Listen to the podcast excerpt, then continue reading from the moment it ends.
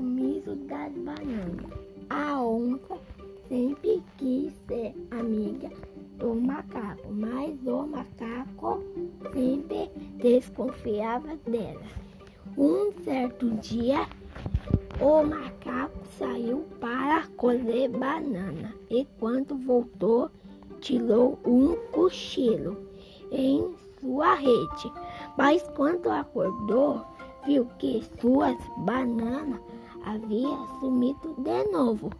E a onça esperta sempre no mesmo lugar. O macaco, nervoso e com fome, resolveu pedir ajuda para o melhor detetive da floresta para ajudá-lo nesse, nesse mistério. Será que o macaco descobriu quem é o ladrão das suas bananas?